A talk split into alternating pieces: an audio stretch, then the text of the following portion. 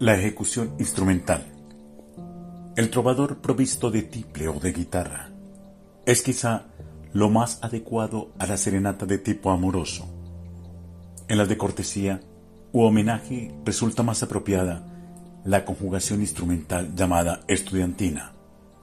Las ya casi extinguidas arpas y liras conjugan un instrumental ambiguo. Las estudiantinas constan de bandolas, tiples, guitarras y percusión.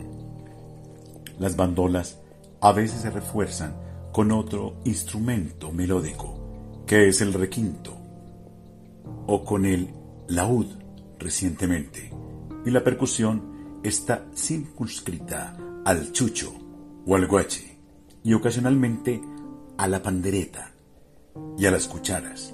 En el bambuco sanjuanero se refuerza la percusión de la estudiantina con la tambora o bombo. La estudiantina como conjunto de cuerdas típicas es el más calificado para la ejecución de bambucos folclóricos. Para los solamente populares, no tradicionales y por ello no folclóricos, se utilizaban arpas y cuyos nombres corresponden a instrumentos clásicos no usados en ellas, pero sustituidos por los cordófonos populares, asociados a la flauta, el violín y aún el piano. Para las ejecuciones al aire libre, música de ferias y plazas, se prefieren las bandas pueblerinas, que resultan insustituibles por sus múltiples ventajas.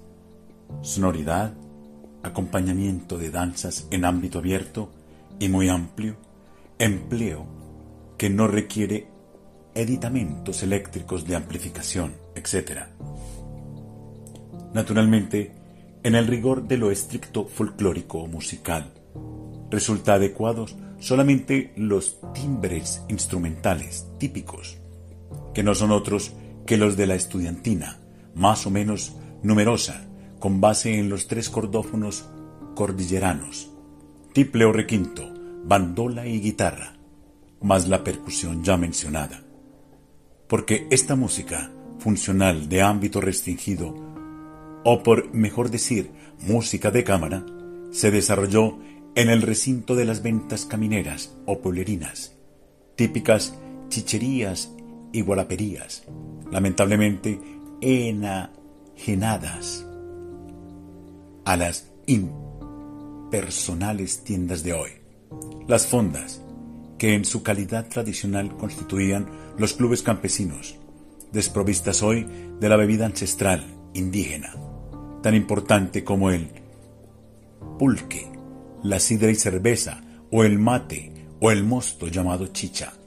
En Chile, bebidas nacionales en México, Alemania, Argentina o